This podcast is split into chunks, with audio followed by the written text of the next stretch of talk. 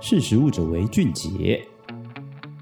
嗨，大家好，欢迎收听四十五九为俊杰，我是依文。今天想要跟大家分享的内容，其实跟酱料有关。不知道你吃番茄酱的频率有多高？其实，在素食产业里面，番茄酱是一个不可或缺的存在。番茄酱的使用范围，甚至比我们想象中的还要更多元。不管是作为可能薯条的蘸料，或者是料理的调味，其实它的应用层面非常的广阔。小小的番茄酱，你握在手里，你可能无法想象它背后的影响有多深远。全球市调公司其实就曾经。预测过，二零二二年到二零二七年的期间，番茄酱市场的年均复合成长率为五点二 percent，并不是因为大家突然变得爱吃番茄酱，而是与疫情爆发有关。然而，随着需求量大增，背后的隐忧是不可分解的塑胶包装材质可能会为废弃物处理与环境带来莫大的伤害。为此，二零二二年五月十日，全球市占三成的知名番茄酱大厂卡夫亨氏正式对外公告，正在与投入再生包装领域的包装商合作开发一款有纸质可再生原料以及符合可回收标准的瓶装罐，去刻制化一个新的可回收纸质包装的材质。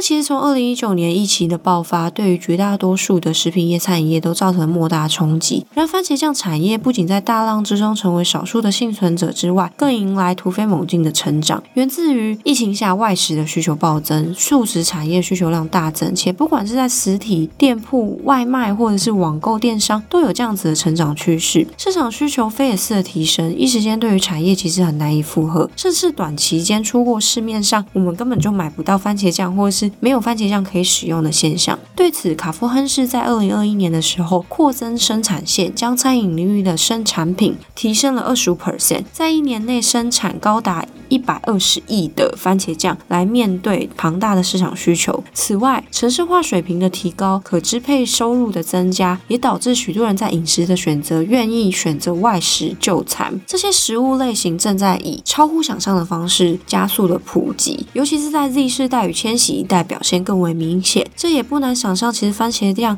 会有更多正面或是呃影响或是成长。毕竟，其实番茄酱是许多快餐类型不可或缺的元素。对于任何产业来说，市场提升其实本是美事一桩，但背后的连环效应其实是我们不容去忽视的。其中最关注且最现实的层面就是暴增的废弃物。那为何说卡夫亨氏愿意投入？是因为它坐拥全世界三成的番茄酱品牌，二零二一年的净销售额约为两百六十亿美元。投入的原因不外乎是他们认为二零二五年可以在全球范围内所有的产品都可以采用可以回收、可以重复利用或是堆肥的包装材。并实现二零二五年温室气体零净零排放的企业目标。那卡夫亨社执行长曾经这样说：“包装废弃物是全行业的挑战，我们都必须尽自己的一份力量来解决这个问题。”目前，卡夫亨是番茄酱最具有代表性的玻璃瓶以及塑胶瓶，其实原本就已经把包含百分之三十可回收的成分，但目前这个东西也只在欧盟地区提供。目前进一步开发的纸质罐装瓶有百分之百可持续采购的木浆制成，同时也符合永续目标，这类纸浆瓶将成为卡夫亨氏番茄酱消费者的最新选择。其实提到卡夫亨氏愿意投入这样子，除了带来很大影响以外，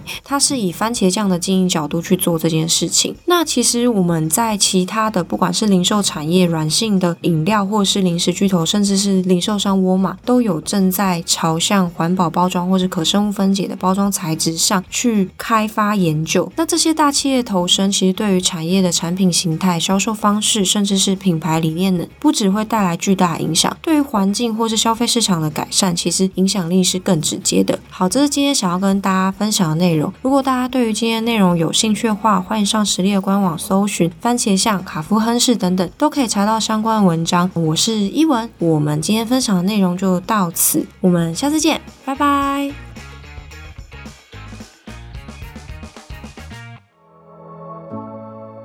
识时务者为俊杰。